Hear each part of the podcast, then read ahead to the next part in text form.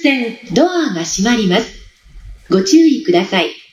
啊、大家好，欢迎来到川崎。嗯，这里是来日方长电台，我是波哥。我是里奥·维萨里奥耶维奇·阿尔曼多·阿尔瓦雷斯，Gracias，现在都回川崎了，你这名字怎么还那么长？这是我的全名啊。大家好，我是大真。这一期的题目呢，就叫做“再见川崎”。那其实有一些我们的听众可能跟我们是从我们 一一两年前有一期叫做这个“川崎川崎”，嗯从那个时候开始认识我们的。嗯，我们台还没到两年吧，差不多了，其实差不多差不多嗯还有几个月啊。对，然后这一期呢，我们的题目又是跟这个川崎有关。嗯川崎呢，是我还有大真，然后包括台长之前也居住过的城市。，阿尔瓦雷斯，请叫我的全名。不是，My God，那个阿尔瓦雷斯居住过的城市，没错没错，嗯，所以那个这一期的题目啊，我们是变成了叫做“再见川崎”。嗯那其实这一期呢，是有可能是我们在川崎要录的最后的一期节目了，嗯所以我们还是用这么一期节目了。目呢，来跟那个川崎这个 say say goodbye，嗯。然后感谢一下这个川崎这个地方。嗯。刚才那个刚开始呢，其实是放了一个在这个 J J 二川崎站，然后它是那个日本的最主要的交通工具是这个轨道交通嘛，嗯。电车、嗯。火车还有这个地铁，嗯。然后它有有一种呢叫做 Hasha Melody，就是说是这个发车时候的音乐。嗯然后在川崎呢，最主要我们用的线路有两个，一个是 JR，然后一个呢是京急。嗯他们呢最常放的呢都是这个旋律，就是叫做 Will Me d e a r Go，就是朝着前朝着上方我们向前走吧，嗯是坂本九的一首歌。仰望奥运星空嘛会，嗯一九六四年奥运会的时候，嗯上を向いて歩こう 是这样一首歌，嗯 然后它是在六十年代的时候，算是在这个日本战后啊经济回复的黄金时代，然后最能代表日本的一首歌曲。这首歌的这个作这个演唱者坂本九呢，他就是一个土生土长的川崎人，他就是川崎区嘛。对川崎站现在是川崎区，川崎川崎站门口就那个前面都有给他立了一碑嘛，你想纪念碑。对，所以说这个音乐呢是非常能代表川崎的这样一首一首音乐，然后。毕竟也两年了嘛，所以有很多听众呢，可能还是对这个川崎这个城市一头雾水，可能没太听说过，所以我们还是从头开始再介绍一下。哎，让我们再次介绍这个川崎。嗯这个每个人角度不一样，可能介绍出来川崎是完全不一样的。嗯，那比如说甄姐，你让你介绍传奇的话，你是觉得是怎么样介绍传奇呢？就传奇 shopping mall 很多，真的吗？那有拉宗纳就很方便呀、然后嗯旁边还有阿托雷，嗯然后还有比古卡梅拉，还有那个什么尤多巴西，然后还有金吉旁边还有个 Win，然后地下还有好多吃饭的地方，然后还有猫猫狗狗的地方，就什么都有。那不要这样说。而且这些地方都是我们在这个阿鲁库就是可以走着去的范围内的，所以我们经常是每天晚上走着走着就把那个大珍珍姐刚才说的这些地方全部逛了一圈。我 这珍姐和波哥是生活在川崎的这川崎区和幸区啊，主要是这两个部分。我是在那个中原区生活，嗯上班以前疫情之前走着上班也是在中原区，中原区那边是武藏小山地地那边也是购物啊，生活也比较方便的一个一个地区。确实是按珍姐说的，这个是一个你要说从生活的便利程度来说，那可能在全日本数一数二的便利的城市了。嗯，川崎，我又忘了，台长你叫什么来着？阿尔瓦雷斯，阿尔曼多·阿尔瓦雷斯，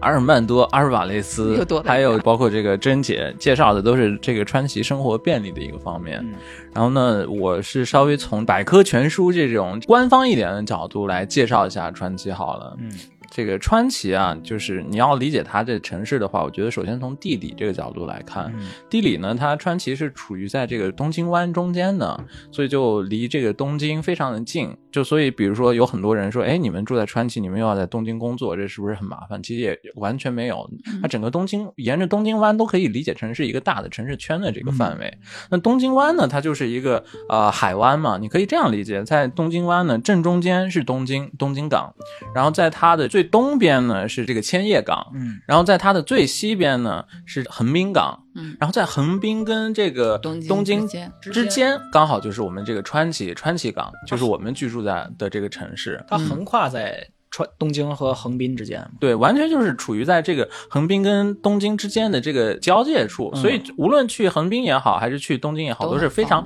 非常方便的这样的一个地方。嗯，然后包括从这个川崎这个地名啊，你也能想象出来它是一个什么样的地理条件。嗯崎是什么意思呢？崎是河流冲击三角洲的这个意思。嗯所以说它是一条河冲击出来的三角洲，然后这个地方呢就就叫做川崎。然后这条河是哪条河呢？就是指多摩川。嗯多摩川呢，它是在这个关东非常大的一条河。嗯多摩川的就是在东边呢，它就是东京；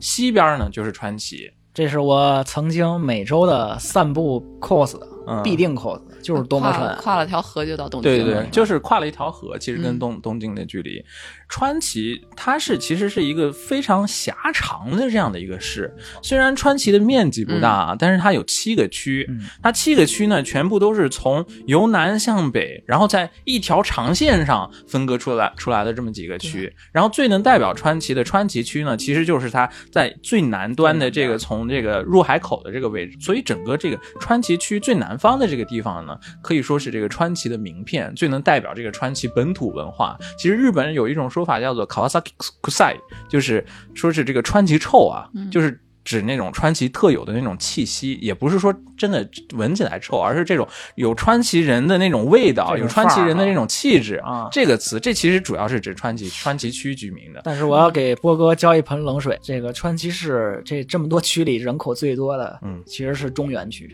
中原区呢，就是从川崎呢，它是在我们刚才他讲的入海口是最南方的是川崎区嘛，它的一路向北，北这个川崎市啊，它虽然面积不大，但它的地理条件非常多变，它是有山有海有河，它是从北面呢是一直从多摩丘陵，嗯。然后一直延伸到这个南边的入海口，然后在这个最中间的位置呢，就到了中原区。中原区呢，它是一个交通非常方便，然后又没有这种川崎臭的这样的一个地方，所以它现在是作为一个很新兴的，就是东京的 b e d town，就是很多东京人居住在这里面，然后建起建起了很多这个很高楼大厦嗯。供大家居住的这样的一个地方。就是如果各位想在神奈川县体验最纯正的东京都市文化的话，可以考虑去中原区居居住。对中原区的话，你真的是感觉不到它嗯没错跟东京的任何一个地方有任何区别，可能比东京的大多数地方你感觉还新一点，还好一点，而且交通还便利一点。嗯它能用很多条这个轨道交通，然后去东京的各个的，比如说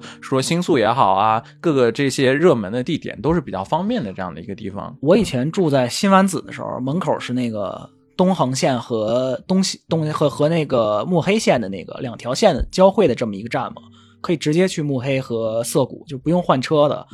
就是在在那个时候，说句实话，与与其是川崎市内来说，我去东京的各个，比如说热闹的地方会更方便。对，中原区是这么一地方，就包括再往再往北一直走，它最北边的话，比如说有这个这个多摩区嘛，嗯多摩区呢，它就是那种非常闲散、非常安静的那种，然后在丘陵地区的那种住宅地的那种感觉。嗯多摩区有什么有名的呢？就是有这个那个藤子 F 不二雄的博物馆。我们知道那个画那个哆啦 A 梦机器猫的这个作者藤子 F 不二雄嘛，他就是川崎，他他不是川崎人，但是他这大半辈子都住在这个多摩区里面，所以你可以想象啊，就是他画他画的那些很多故事情节，包括他对东京生活的那种描写啊，其实是他在多摩区的那些经历给了他灵感。怪不得我觉得哆啦 A 梦上面那个公园怎么和我们家楼下那么像呢？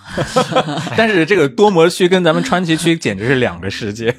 我这个就东户那边是吧？对我东我我这个非常惭愧啊，在川崎我住了三年，这博物馆我还真没去，我真没去过。你们去过吗？我也没去过，但是我前一段时间有些机嗯机会就经常要经过这个登户的这个车站嘛，我发现它是我在日本最喜欢的车站，就是小田急的登户站 啊，它整个装修风格全部都是各种对这个哆啦 A 梦的那种致敬啊，就是比如说它那个站牌，然后也是有那个哆啦 A 梦的那个铃铛嗯，然后也都是哆啦 A 梦那个蓝色嘛，然后它里面卖很多跟哆啦 A 梦有关的商品。那个车站外面呢是有一个哆啦美的雕像，车站里面呢是有一个哆啦 A 梦的雕像。然后我我到那儿的时候，我突然有一个很神奇的感觉，就我小时候啊，就是我我现在记得都是我小时候喜欢喜欢哈利波特嘛，但我喜欢哈利波特之前，我超着迷的是哆啦 A 梦。我哆啦 A 梦每一本我都翻过无数遍，包括它的那个大长篇我也翻过无数遍。然后我到了那个地方，我突然感觉有一种很很有那种回到童年那种 命运的那种感觉，就哎，我没想到我居然有一天真的能到这个作者居住的地方，我离他那么近。这川崎还有一个，就是日本的著名的战后的现代艺术家叫冈本太郎，嗯，听说过吗？就是他他在那个嗯大阪世博会建了一个太阳之塔，太阳哦那就是他弄的。他就是在他他现在在川崎有一个他的美术馆，基本上他所有的那个著作全在那儿展出。嗯，然后，但是他他自己本人的那个阿托利耶，就是那个画室是在那个东京的那个南青山那边，但是他主要的著作哈、嗯发表的作品都在川崎这边。就川崎这城市吧，真的是你别看这么小的一个地方，每个地方每个地方它这个风格真是完全不完全的不一样。对，刚才我我是从这个地理的角度上嗯去介绍了一下川崎，然后除了地理的角度呢，还有其他一些角度，就是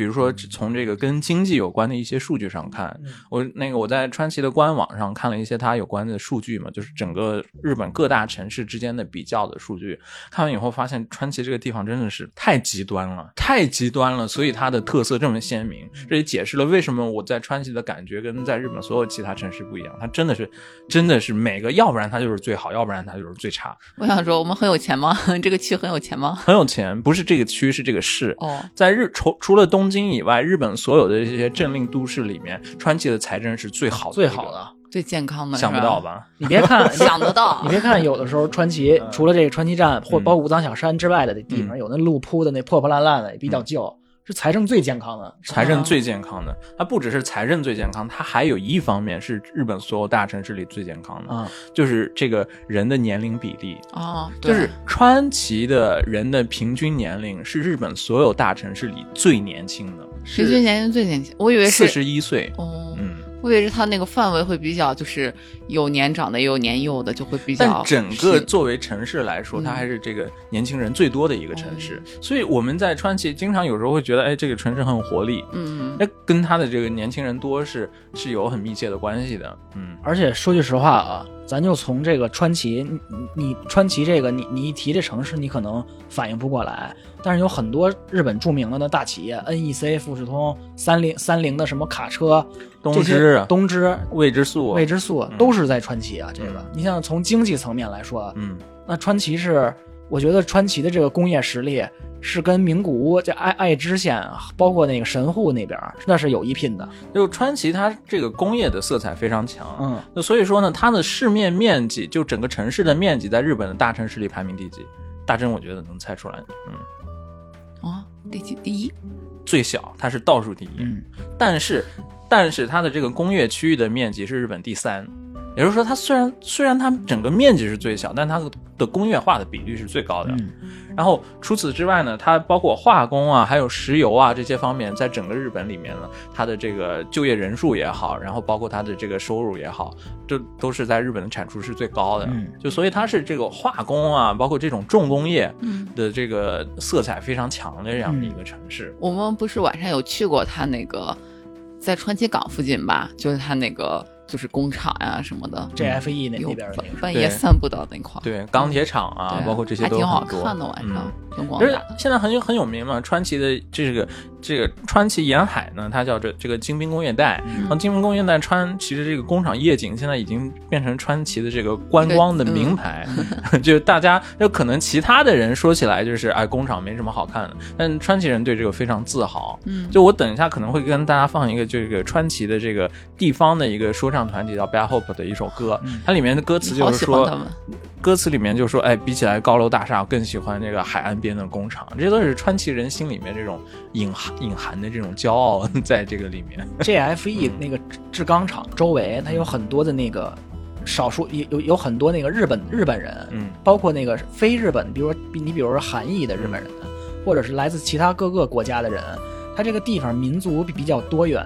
这个地方是日本 hip hop 文化的发源地，嗯，确实是，真的是。日本我们说起来说唱嗯就是传奇。嗯我们家附近民族就很多元呀。对啊波哥经常去的便利店已经认识了好几个，最喜欢有莫妮卡，还有谁？，Lega，还有一个名字还有一个黑人小哥叫什么啊？雷嘎什么的，不记得。你包括你包括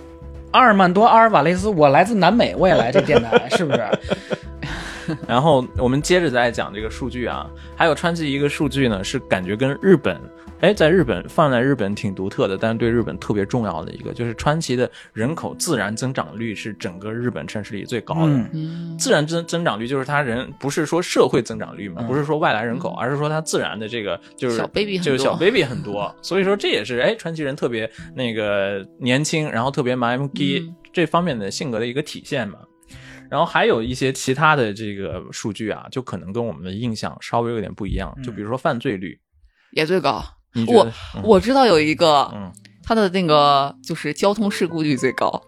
这不是川崎，这是神名古奈川。名名古屋那边吧，嗯名古屋那边是是没有整整神奈川县最高，哎全国最差，所以考驾照特别难。超过我最近好难呀，好累啊。就是那个我们刚才讲了，它的这古屋那边犯罪率啊，嗯。川崎的犯罪率，其实在日本的所有大城市里，它跟横滨并列是倒数第一，它其实是最安全的。嗯，它其实就是我有们跟那么多暴力团体还最安全，就我们跟日本人嗯。讲起来，我说，哎，我住在住在川崎什么的，大家对川崎的印象，因为它是工业地带嘛，嗯。然后包括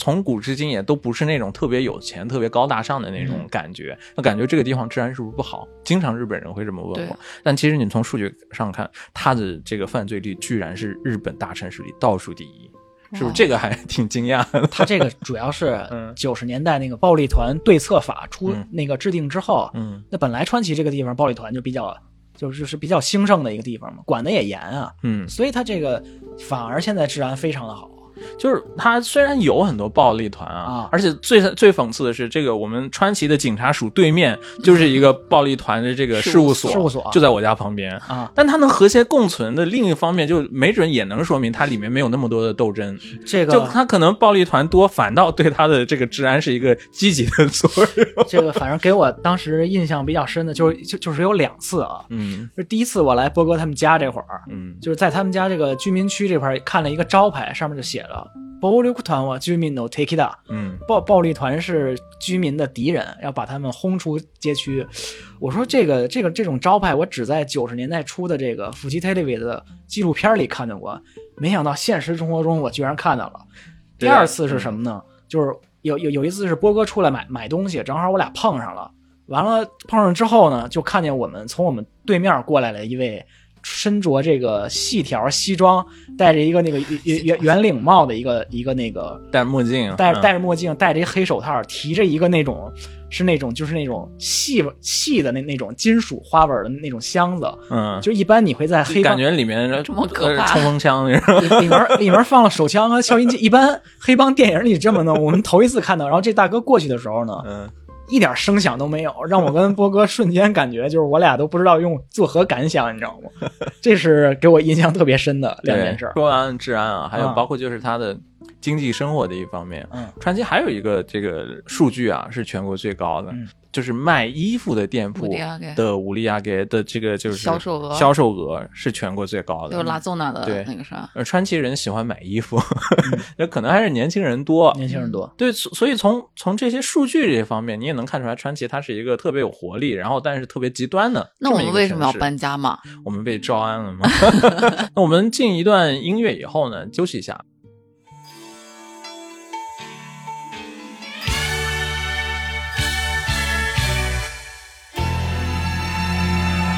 校舎の影芝生の上吸い込まれる空幻とリアルな気持ち感じていた。チャイムが鳴り教室のいつもの席に座り何に従い従うべきか考えていた。ざわめく心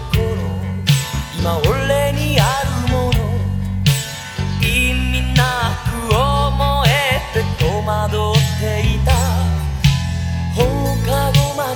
街ふらつき俺たちは風の中孤独瞳に浮かべ寂しく歩いた笑い声と嗯，好，我们回来啊。那刚才是这个台长强烈要求播放的这个韦奇峰的韦奇峰《毕业毕业》毕业这首歌，那为什么要放这个？为什么要放这个？嗯这你们要即将结束在这个川崎的这个 居住，也就是从某种程度来说，Kawasaki 卡的 Sosukyo 带有呢。对，so 呢，就是毕业啊，日本人经常想讲的就结束一件事，就是什么什什么什么自由。嗯，所以说呢，很可能我跟大真这个月吧，也要这个 Kawasaki so 自由川崎毕业了。下个月，对，这个其实想起来还有一个挺印象深刻的事情，就就是今年嘛，然后我们家附近有一个川崎小学校，嗯那川崎小学校呢，当时是川崎小学校三月他搞那个毕业典礼嘛，然后我们在经过那个小学校正门口的时候，哇，他们学校里的那个樱花树啊，特别特别高大，然后非常漂亮，然后门口摆着那个牌子就是毕业 s o s u g o 这两个字嘛，嗯然后我们就在那儿照了张相。从其实从某种意义上讲的话，这个川崎对我跟大人来讲，没准是我们的社会人的小学，所以我们今年从社会人小学的川崎毕业了。当时照相的时候是没想到真要毕业，是，嗯，嗯，又没什么毕业感言。对啊，就是确实啊，当了社会人住了，之前是在那个公司的寮住，然后其实大部分的时间是在川崎这边的，然后一切都很方便，然后最开始就是身边的那个环境就很很嘈杂。和我想象中的东京生活不太一样，然后，然后这个什么风俗店也好，这个那个赛马也好，各种赌博的设施真是遍地都是。感觉开始我会甚至会当时就想啊，我父母要是来玩的时候看到我住这种地方，会不会很不放心？当然也就来了 corona，他们也没机会过来。但真要离开的时候，还是有点不舍的。觉得它虽然是嘈杂，虽然可能有一些不安因素，但是就像我们之前还聊过什么洞体一样的，我感觉它就有点像一个大的洞体，就是很很热闹，然后很有包容度，然后就是你外国人在这边生活，你也不会觉得不自在，就其实还挺挺有趣的一个地方。对，就是我我也感觉就是从这个川崎啊，你可能作为是在日本社会人开始的，作为一个读小学社社会人前几年的这么一个地方，还是挺合适的。嗯，他特别包容，然后不给你太太多的这些规矩，它给你给你很大的自由，而且他也会给你看这个社会的各个各个的角落。嗯，所以说的话，我觉得这也是你这个学习社会、学习这个日本这个国家一个特别适合的地方。嗯然后反还是很感谢这个传奇给我们的这几年的时光。这其实四五年的话，也是你人生的一部分了吧？嗯变成我们人生生的一一部分了。我们之后要搬那个地方，其实离川崎也没有很远。开始有点不舍的时候，再一想哦，也没有太远，其实要回来也可以回来，就也还挺开心的。那我们这一部分呢，想聊聊就是从我们上一期到目前为止啊，嗯就是比如说，哎，第一方面，川崎，你这两年你肉眼看见到的、感觉到的变化都有哪些？第二方面呢，哎，你感觉到的，你之前感觉哎理解的和现在理解有一些不一样的地方有没有？是我们这一部分想要聊一聊的。首嗯，先从肉眼可见的变化来来讲的话，大真你觉得有什么呢？我们身边盖起了很多望雄，就是居民楼。就还有包括我们现在住的这个站，其实是离川崎站旁边的一个小站嘛。嗯我和波哥搬过来的时候，其实旁边的什么超市也不多，便利店也很少。就我们住了这两三年，超市也盖了好几个，便利店也多了，然后包括猫熊呀，就居住的地方，就感觉好像大家也慢慢慢慢的，嗯，有更多的人愿意来这个地方，选择这个地方居住。越来越繁华。对啊，嗯，但我们要走了。呃，感觉不知道这个繁华跟我们有没关系。然后我还有一个就很切身的感觉，就感觉这两年的川崎的这个外国人更多了。嗯，就我们刚才已经讲，川崎是日本的这个自然人口增长率最高的一个城市，但其实外国人现在也越越来越多。啊我们之前呢，就是看见你说在日本见了中国人多的话，这其实哪个城市都是都是这个样子。嗯但你在川崎呢，不只是中国人，越南人也有很多，印度人也有很多，各各个国家人你都能看见很多。我现在见在川崎见到印度人多到已经就是觉得我。就完全就是好像他们与生俱来就是川崎的一部分的那种感觉。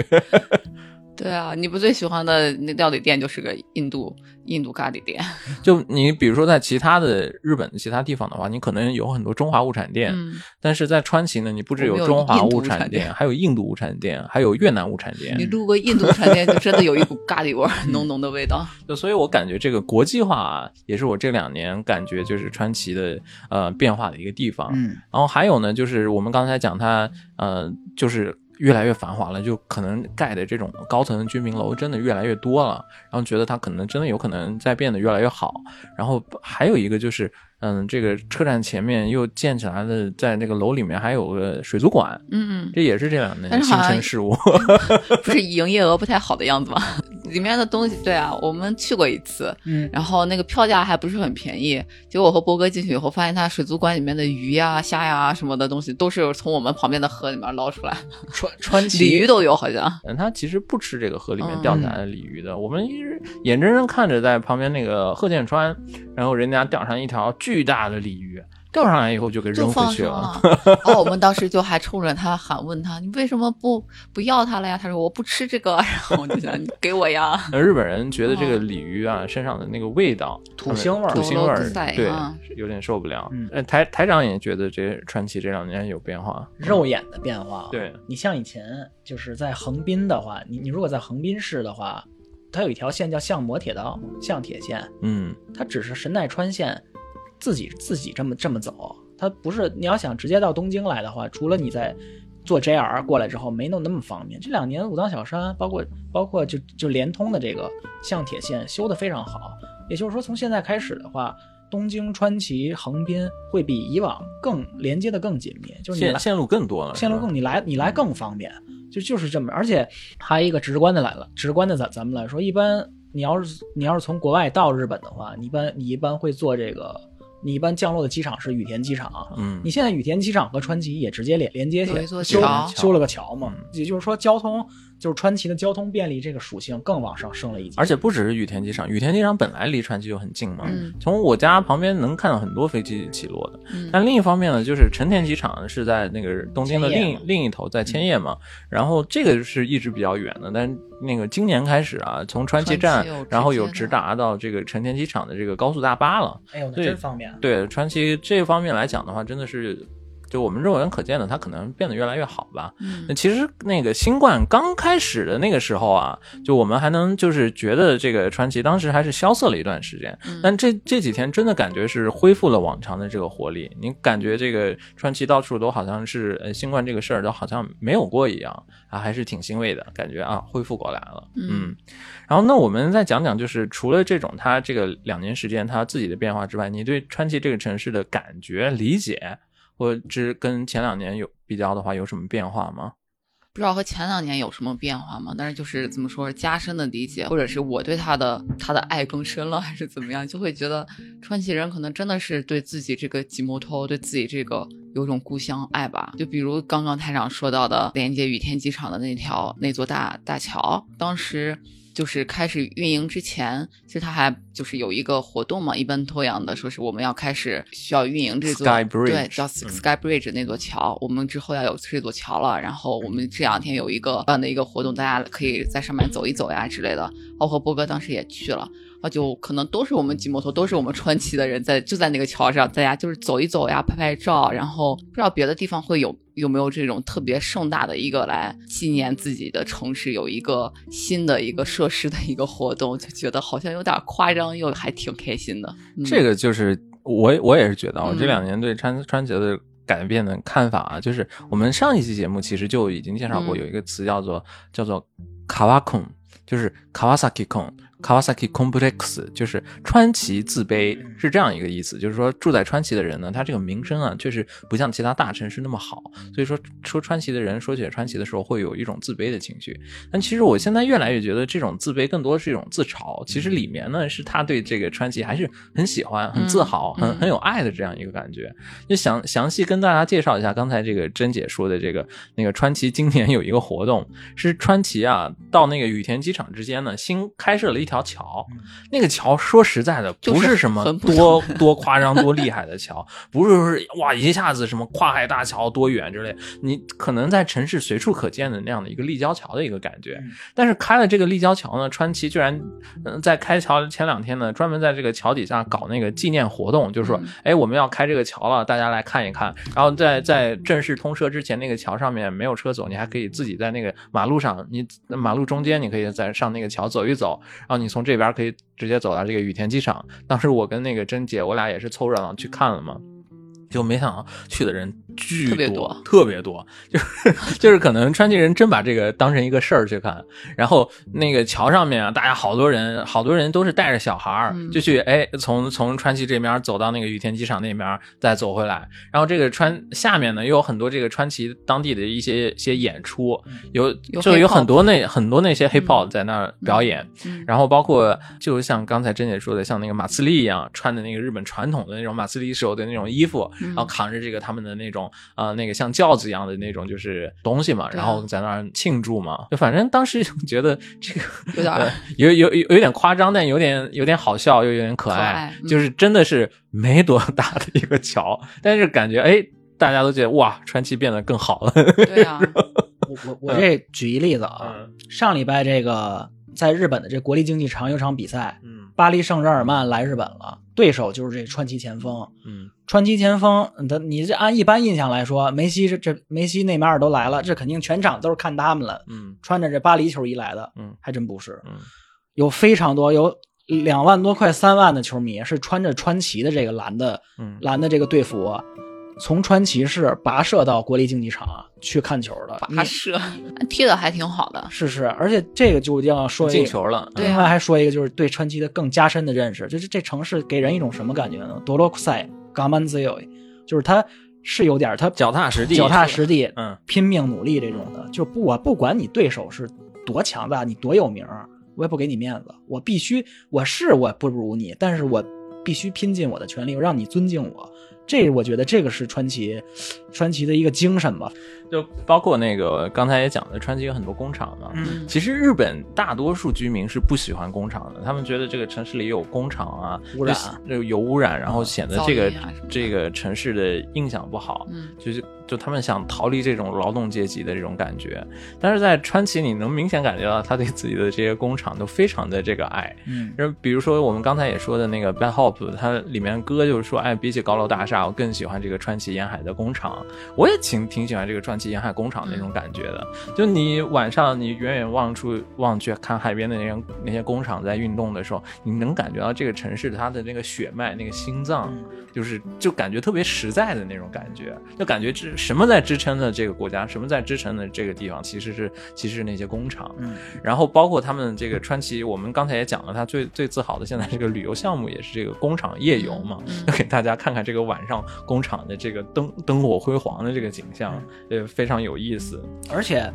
川崎这个就是这个制钢炼钢厂这种海这种沿海这种大工厂啊，嗯对于现代很多这流行文化有很深。你比如你在很多游戏里面，嗯你现在老提什么赛博朋克、赛博朋克，很多游游戏的这个灵感，嗯就是川崎这个真的是，嗯、就是从这儿来的。对，还真的是，就川崎人这个隐藏在川崎这种自虐一般的这种嗯自卑的感情下的对川崎的喜爱嘛，就是你经常聊两句，你都能发现。我前两天有一次就是在川崎打了一次出租车，然后打车的时候那个老爷爷啊就一直跟我讲讲，就我刚好要买东西嘛，他问问我为什么买，我说有可能要搬家，他就开始跟我讲，哎呀，川崎其实挺好的，然后他说那个你别看这个川崎这样，但川崎它那个北面一直还有山呢，你要是那个开车或者怎么样，你去川崎北面的话，这个川崎北面它还那个种着梨树，那个梨特别好吃，什么什么的，叫好像叫多摩梨。川崎啊嗯。是有农是有农田的，你别看这么小的地方，这这么小个城市，哎，工业也有，农业也有，第三产业也发达，真是特别不可思议的地方。嗯，我还有包括那个之前一直理发嘛，那个理发师啊，他就每次都给我讲嗯讲一讲那个川崎的这个这个吉摩托的这些内，他就是这个当地的一些一些事情。啊、然后他给我讲啊，比如说是，嗯、就是川崎夏天就有那个马茨里嘛，啊就是就是川崎的夏日祭，嗯然后他也会就是去参加那个夏日祭，去去去扛那些像轿子一样哦的 什么的，嗯。我们家楼下不是下下周就会有夏日祭，嗯。去年应该因为 corona 停了，前年有，然后就我们楼下是一个很小的一个小花园，小小的公园，对。是我们这个街道版的对对对。夏日祭，嗯，然后但是还挺热闹，大家会在里面跳那个他们的那个欧蹦的那个舞蹈，对，嗯。我我这以前也是跟波哥是一样，就是理理发嘛，就是就是居民区那理发店，那理发店老板是个铁杆儿的川崎本地的球迷，嗯。他就经常说，他就说他一开始说，我一开始跟他聊天嘛，找话题，我就说我知道最有名的是三浦直良，他就说，他说三浦直良可是在川崎出的名啊，他在职业最早期的时候，那那是代表我们川崎的，他跳那个卡子那个舞，嗯。他说当年我是每周都看啊。他说他虽然不是我们川崎本地人啊，他是但是他我们都觉得他是我们川崎的骄傲。呃，川崎人，尤其是真把现在川崎这个足球俱乐部川崎前锋啊，真的是把他们当做这个骄傲。骄傲就是我最近因为要搬家，也我有很多机会去这个川崎的市政府嘛啊。川崎市政府里面贴的很多那种就是川崎市政府宣传的那些公益广告啊，什么全都是川崎球分的那个球员，然后在这儿说，哎，大家要当好市民啊，要是 你在川崎很多就是很多地方就是饭店啊、车站啊什么地方，它挂起来的都是那个裱起来都是川崎前锋队的那个球衣，然后上面有时候有那个球员的签签名那种。就你感觉他这个球队啊，真的是根植在他们这个这个当地著名人人民的这个血液中的一部分的那种你想这。这城市的 形当象，英雄来这城市的这嗯个形象大使嗯中村宪刚，中村宪刚也不是川崎人，嗯你想想，就是他他能做到这个一个日本还有这样的城市吗？把把自己球队的这个老队长当做这城市的一个名片来使用，你想想，真的是你走在川崎的大街小巷，你一定能看见一些跟这个川崎前锋队有关的这些嗯标志。那川崎前锋队的这个 logo 啊，其实特别特别搞笑，特别奇怪，是一个海豚在那儿踢足球，不知道怎么想的。但是你看多了吧，你会发现这大街小巷各个角落你都能看见。嗯，它真的不是说是你这个球队有钱的时候，呃，身世好的时候就怎么样，它真的变成这个城市的文化的一部分了。而且我觉得这跟川崎年轻人多也有关系。还有啊，就是我发现这个川崎人对这个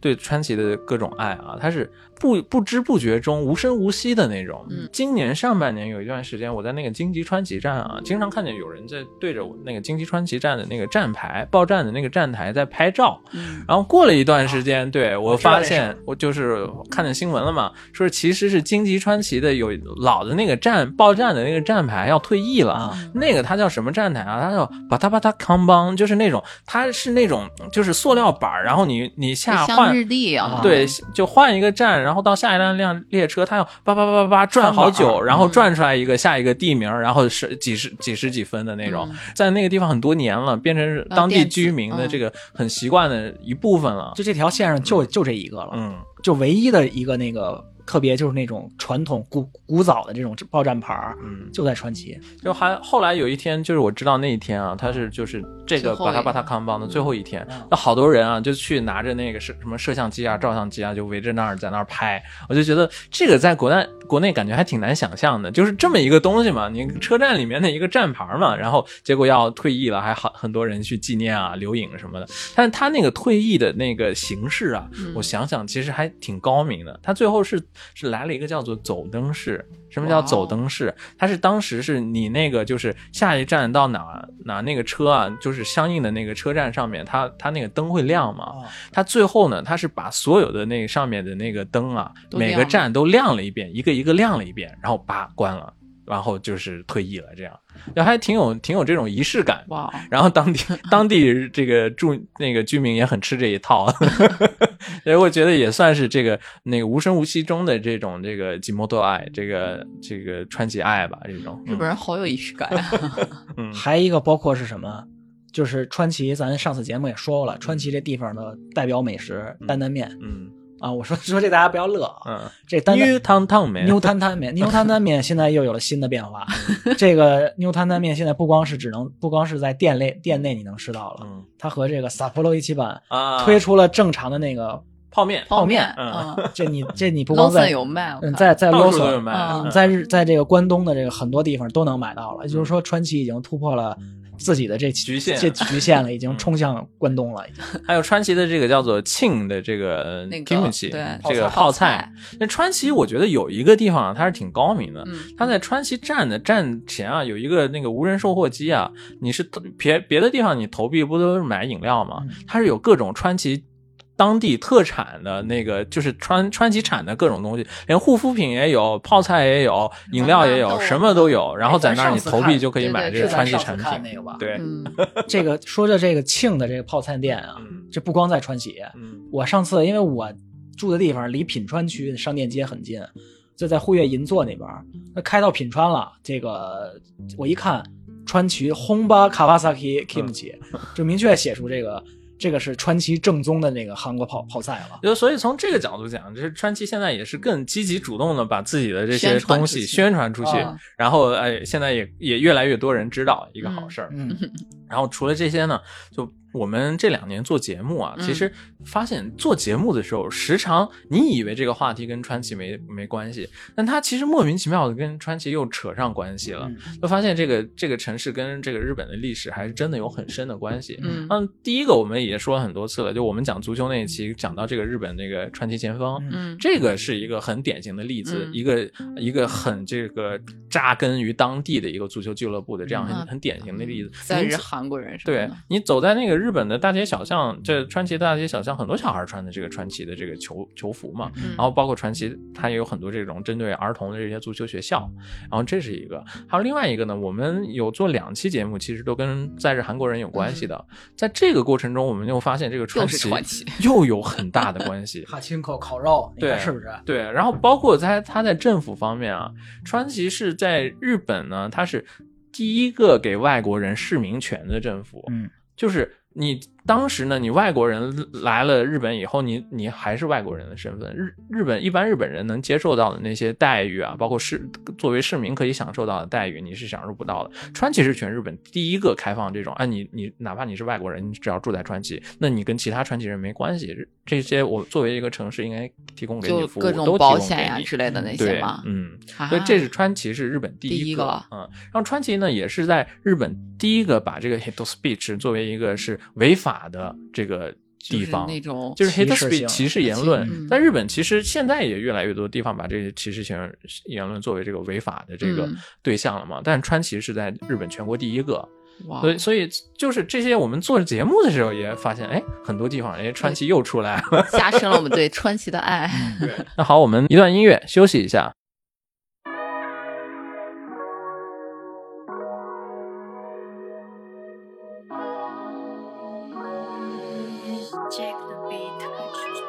高く並んでるビルより高尚なホトクを見る露したてのキックそれ自慢するキッズ朝に起きて昼夜も寝ずにディル金を洗ったキッチンドラッグのディラーだった隣人スコ抜けるのに必死夢見るベッサイ そう夢見る俺らベサイで出身小崩れさビル夕日口より手が出ちゃ友人しのぎは恐喝が中心港町出て空人葉巻をカットしてベージンクルーザーの上でポッピンそれでも弱ねそこが地元で美容室そこやを経営してたし俺だって0.1ミリまでフローにあるこだわりただ好きに生きてただけただ好きに昔諦めてサッカーだけどラッパーになったら呼ばれたぜフロンターレの開幕戦での始球式1球目なら外して2球目蹴りたくてそれは冗談だけど俺意外外せない可愛くてどうしようもない这个呢，就是我刚才提到过几次的这个 Bad Hope 的歌。这首歌的名字啊，就叫 Bayside Dream，就是弯曲梦想。其实，如果你在那个川崎有过生活经验的话，这里面很多都能引起你的共鸣。什么看见对，就比这个什么看见海海岸线上的工厂啊，什么芙蓉塔的开幕战开幕式啊，是吧？这还是一个很特别这个立足川崎的这样的一个那个 hip hop 团体。波哥，我以前住那地方，离芙蓉塔里那等等力体育场，嗯直线距离不到一公里。就是他到什么程度？这这个球队只要进球了之后，我打开窗户就能听见，全场在那儿吼。所以他这个歌写的太 local 了，真的是。好，那那个我们这一部分呢是想聊一聊，就是哎，那我跟珍姐这也算是要开始啊，准备离开川崎了嘛。那离开川崎，我们在聊离开川崎的时候，其实是离开什么什么东西？想想哎，川崎有什么特别独特的东西？我们想在这这一部分聊一下。就我让我来想的话呢，就是离开川崎是什么？我能特别想一下子就能想到，就是离开那个每次从川崎车站一下车的时候，就那种特别放松的那种感觉。嗯就这个很难形容。就川崎车站，川崎我们主要用的有两个车站，一个是 JR 川崎，一个是京急川崎站嘛。就是我不知道是因为我在这个时用这个车站用久了才会有这种感觉，还是说是这个车站本身的那种氛围。但是确实，我从那个车站一出来，那个一下那个车站以后，我就有一种从跟其他车站出来都完全不一样的感觉，就是它每个车站都很嘈杂。人特别多，形形色色的，什么样的人都有。那从来一刻都不没有安静过，但你相反，你在那个环境里有一种特别放松的感觉，跟你在东京的很多车站，哪怕人多，你感觉也是不一样的。不知道为什么，不知道那个珍姐有没有这个感觉？我觉得还是住久了吧。嗯，那我们准备要新搬的那个地方，你一下那个车站，你也觉得特别好啊。你不是靠那个车站决定了那个地方吗？这其实是就是我那个车站我也特别喜欢嘛，嗯但还是还是感觉不一样。那是一种它就是安静，就是有一种好像它怡然自得天生的那种那种氛围，它本来就安静。但川崎呢，就感觉它是那种人潮汹涌之中，但你又仿仿佛感觉哎，我就是这个人潮汹涌中的一部分的那种感觉。躲在人群中的安全感。对，反正这个是是我最具体的一个感想吧。就离开了以后，嗯说起遗憾呀、之类的话，就比如我们家附近不是有一条川河川叫贺建川嘛？之前和波哥有的时候周末的时候会在那旁旁边散步呀，波哥有时候会在那跑步，然后有一度波哥就突然就是那个心血来潮，想把贺建川从入海口一直走到它的最后的尽头，大概五十公里左右。嗯然后，我们到现在只走了一半，对，就今年根本就没走过。就本来想再把剩下的一半把它结束掉的，嗯也算是一个完整的结局，还是没有没有完成，就还挺遗憾的。嗯，那这个反正以后还可以接着再走嘛，是吧？嗯呃，我是还有就是，比如说离开川崎，我会觉得有什么东西没有的话，就是就还还有包括刚才也说的，就是那个川川崎车站嘛，人潮汹涌，我感觉川崎它特别明显的一个就就是就我们刚才也说一个词叫做川崎 kusai kawasaki kusai，就是川崎的独特的这种臭味，独特的川崎的味道。嗯其实我觉得川崎的味道跟所谓的人间 kusai 人间的味道，嗯其实是差不多等同的这种东西。你有的地方就是就是川崎可能人味儿真的特别特别强，嗯，就是你在可能很多地方你的人味儿没这么强。人味儿超强。我嗯，我多次体验，我跟你说，太浓烈了。这我觉得这是川崎的特点，就是在日本城市里少有的这个人味儿这么强的。就是你日本有了很多？很多车站它的人味儿是不同的，它是抑制压抑的那种，就感觉你在川川崎的话，它是真的是各个所有的东西都在并存着。嗯你嗯拿一个最具体的例子来说，你川崎的市政府旁边就是红灯区，嗯你川崎的警察局对面就是暴力团事务所，嗯这个 就是各种东西混杂在在在一起，然后它都散发着那种气场。也确实啊，你说到这种车站的嘈杂也好，然后你对它的熟悉程度也好，你比如以前我在新宿也工作过两三年的时间，那个车站也是，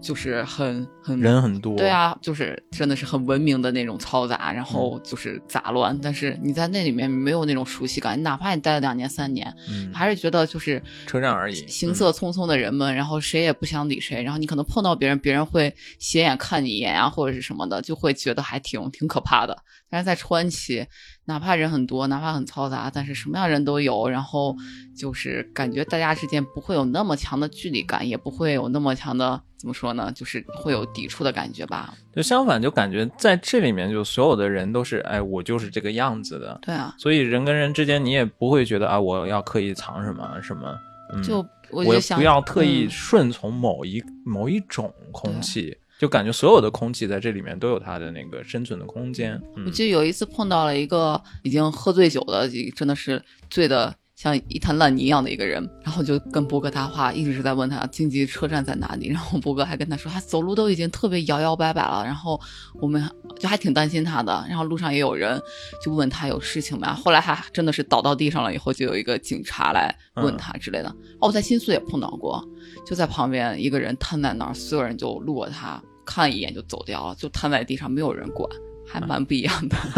还有啊，就是离开川嗯崎，我觉得会离开什么？我感觉会离开这个川崎它特有的这种元气。就活力。嗯就是川崎这个城市真的是很很有活力，它背后是有数据支持的。我们刚才讲，川崎它是这个日本大城市里面平均年龄最年轻的一个城市，所以我每次从这个川崎车站下来以后，我感觉到那种放松感，没准是你身处在这个年轻人中间才有的那种感受。你真的在川崎大街小巷，你能看见很多年轻人啊，尤其是印象深刻的是什么？就是就是我家附近前面啊有一个 live house，那 live house 经常搞什么活动啊？就是经常有那种应该是那种舞蹈比赛、嗯街舞比赛那种，嗯经常有这种比赛。你能看见好多人，他们就是好多那种。都是一组一组的，穿的打扮的有点类似的那种化妆，类似的那种服装，你感觉他们肯定是要表演一个节目的人，然后就在那儿哎一起在那个门口夸张。对，然后在那个那个就是那个 live house 的门口，然后在那等着要要入场啊，要怎样？你经常能看见好多那些年轻人，你就会这感觉这还我觉得感觉还挺好的，你就觉得哎呀，年轻真好，真有活力，感觉没心没肺的去那种啊、去跳跳个你街舞不老想参加到那边去跳一段吗？就感觉这特特别好，就觉得这真真的是感觉好像我我也感觉到自己嗯嗯，好像在一个很很有活力的这个气场里面。我还能想到一个离开川崎的，就是难过的地方，就会觉得有种离开他那种独有的浪漫。嗯就说起是川崎的浪漫也好，还是波哥的奇怪的地方也好，我记得有一次我们是半夜的时候，可能都十一点左右，嗯波哥突然说我们一起走到海边吧，去看那个大烟囱。就像波哥刚说的，因为川崎有很多那个工业工业的工厂呀、工业地带之类的，然后我们就半夜十一点钟从家里出发，一直朝着海边走，越走越近，但是越走离感觉就是看不到那个烟囱。然后晚上大概可能到了两凌晨两三点才回来的啊，但是就是夜半三更的时候走在路上也没有什么人，然后能碰到川崎的一些帕青扣的店，那个还有一些 game center 之类的，然后走到工厂能看到工厂的夜景，虽然烟囱我们是走不到的，然后就会觉得就这种景象只有川崎才会有，然后就这种就是哈搜这种想法也只有在川崎才会想到，就还也是年轻时候能做的事情吧。呃，这是川崎的傻气，川崎的浪漫，就感觉川就是其实刚才那个行为啊，也有点类似，就是你在川崎的时候，你经常感觉那个年轻人身上是是那种就是。好像活精力无处安放，躁动那种精力无处安放的那种年轻人。嗯那你在日本经常其他地方，你哪怕也看到年轻人，你新宿也好，或者很多大大战也好，你看见有可能是跟我们年龄相仿，但感觉大家都是那种住了的 都是那种就是只想着忙着上班，忙着赚钱，想着都是那种固定的那种人生流程的那些事情。嗯，但是你你这个氛围真的是不一样的，因为在川崎的年轻人感觉都是那种时间太多，但是 就就只有时间的那种感觉。真好，闲散人士。上次咱录完节目吃饭，你记得吗？出来到车站之后，一看明显就是川崎本地年轻人。嗯我一见面都称兄道弟啊，你 k 哎呦呦，然后互相还一拍手，high touch 还这么嗯拍手呢。然后一波哥当时就来了一感想，哇，果然这个真是嗯见了面都称兄道弟，都是一开始用我那桑阿尼 k 都这这这种称呼了。离开川崎吧，我觉得就可能有一些这个川崎，其实街头你你在一个地方住的久了以后啊，就有一些人身上你能感觉他身上是有故事的，嗯而川崎身上可能有故事的人尤其多，你见不到他们的话，你就看不到这些故事的后续，这是稍微有一点遗憾的地方。就比如说这个，我觉得这个估计大真也不知道，就是可能我会就是其实平常会注意一下。我原来住的那个地方啊，它旁边有一条那个商那个商店街，商店街里面日本有的商店街有那种 kakubiki 的人，就是招客的那些人。对，然后 kakubiki 的里面，其中有一个男的呢，他可能是就是招客给那个居酒屋招客的嘛。那个人啊，他估计是个外国人，我感觉中国人，我知道呀，胖胖的，高高的。对，有可能是中国人，嗯然后有可能我不知道是，反正他日语说的是有那种外国味道的，嗯，就是他，你刚开始你天天嗯看他没什么感觉，但你看多了以后，你感觉他身上像是有一个热血的故事一样。就是有一次我看见他被几个，就是因为你在啊日本的街上，你这种招客的话呢，有时候会有那些人，就是城管的那些老大爷啊之类的来让你不要招客怎么样？有一次我就看见他被那些老大爷给抓走了，然后他在那儿跟那些老大爷嗯争论，嗯，然后我前几天又有一次呢，我看见他又是在那儿，在那个地方跟那些老大爷还还在、还在那个地方，然后跟那些老大爷们在吵架，然后一边吵架一边在那儿揽客。那这个这个画面啊，就是我莫名其妙后来看到他的时候，觉得很热血，这是 就感觉有那种街头故事的那种我感觉，这是川崎的小木哥啊，有有那种感觉，是是不是？这这都不在，这已经不是新宿的川崎了，已经即将成为川崎的小木哥。现在已经四五年了。对，好好多年了，就有一种川崎街头热血故事的那种感觉。川川崎区案内人啊，这属于然后还有就比如说川崎 JR 车站里面嗯有一个老奶奶，她应该是一个无家可归的老奶奶，但她跟其他的 homeless 不一样的地方是，她所有的财产她挺多的，都打包的非常好，非常整整齐齐的放在那个车站，然后她在那儿旁边是好像支了一个椅子，白天就一直待在那儿。然后那这个老奶奶估计她接下来的故事可能也看不到了。就川崎有有很多这种很有故事的人，你看多了几次以后，他这个故事是有连续性的。对啊，就门口的空宾尼的莫妮卡他们以后也见不到了。呃，莫妮卡、雷嘎，这都是我们家门口的这个便利店的外国人小哥，就还每个人都性格都不太一样莫妮，卡是小姐姐，觉得还挺有意思的。嗯然后还有就是川崎，还有我们讲有很多这个呃中华物产店，嗯，然后中华物产店里面，就是我们在日本的中国人都知道，这个中华物产店是一个宝地啊。这里面你有很多在日本一般地方买不到的东西，你在中华物产店可以买到，什么豆腐乳、瓜子儿，海底捞，嗯，然后各种饮料、火锅底料之类的。嗯，那这个川崎其其实这个中华物产店还挺多的，我们在川崎哪怕三个，对搬了一次家以后，立马旁边还、还是有呢。嗯，原来的那个中华物产店里面的那个老板啊，三个，他是稍微有点个性的，他是他可能是就是得过什么病啊，生过病以后他说不出来话，嗯，但他那个人呢，就是你感觉就是就很很亲切。你每次他虽然不说话，但是跟你笑眯眯的，嗯然后跟你笑，嗯然后给你找钱，然后给你什么的。但是你像老看像，像老大呀，对，你看他，你就觉得肯定好像 好像有故事有很很有故事的一个 一个欧亚基这种感觉，嗯。这就不是欧亚基的问题，这是欧亚本的问题。呃，很有可能，对这些就感觉是很典型的这种传奇故事。嗯那可能你在去就是离开了川崎以后，那可能这种故事就比较少了一点吧。東京も楽しいよ。経験者として非常に楽しいよ。我们会发现新的故事，没错，那台长说这个东京也很也很有趣开心，对嗯， 因为我们在就是确实在东京应该也很期待对，嗯也很期待会发生什么新的新的故事。然后我们新居的那个地方，就太安静，没有人，互相不要打扰的那种感觉。嗯，这个确实是跟川崎完全不同的氛围。就是我们这次要搬家搬的那个地方，可能日本大多数人地方都是这样，就特别安静嘛。你路上人散发的那种气场是，你别过来过来打扰我，就是你你不要吵，都是这种氛围。嗯，但川崎真的完全没有没有这种。你 越吵越好。现在外面的天空飞过了一架飞机，就之前上一次我们录完川崎以后，我就发了一张就是天空的照片在极客上面，然后底下竟然有人给我回复说是这是川崎的天空，当时还挺 挺感动的。识别度极高啊。嗯，那最后那个大真啊，台长还有什么要说的吗？这个虽然离开川崎啊，嗯，这个但是呢，时不时还能回来。比如说你散步，我现在就是我每周我自己散步，我还从东京溜达回川崎呢。回来之后，我必定来川崎，我得把我最心爱的川崎传统点心买一份回去。这个是对于我来说，我虽然现在不住在川崎，但是我心中永远留着川崎。这就是我的对川崎的感情。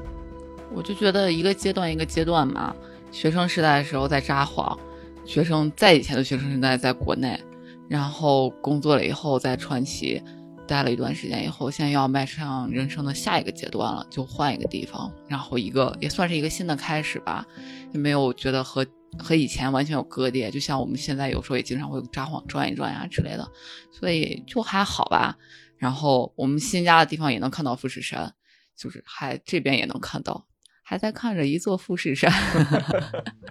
其实都是人生的一嗯个部分。其实也是这几年的时光塑造了我们，它也嗯变成我们身体中拿不走的这一部分了。嗯所以，但是我也觉得挺幸运的吧，就是这几年的时间在，就是能遇到川崎，就觉得特别好。嗯，嗯，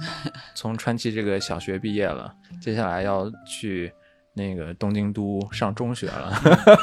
努力学习。来了东京都，咱们一起去嗯明治神宫看养乐多吧。好好好黑基金 Q 九，尼玛秀，好，那这一期节目就到这里，各位听众再见。我们多年多见，拜拜，拜拜。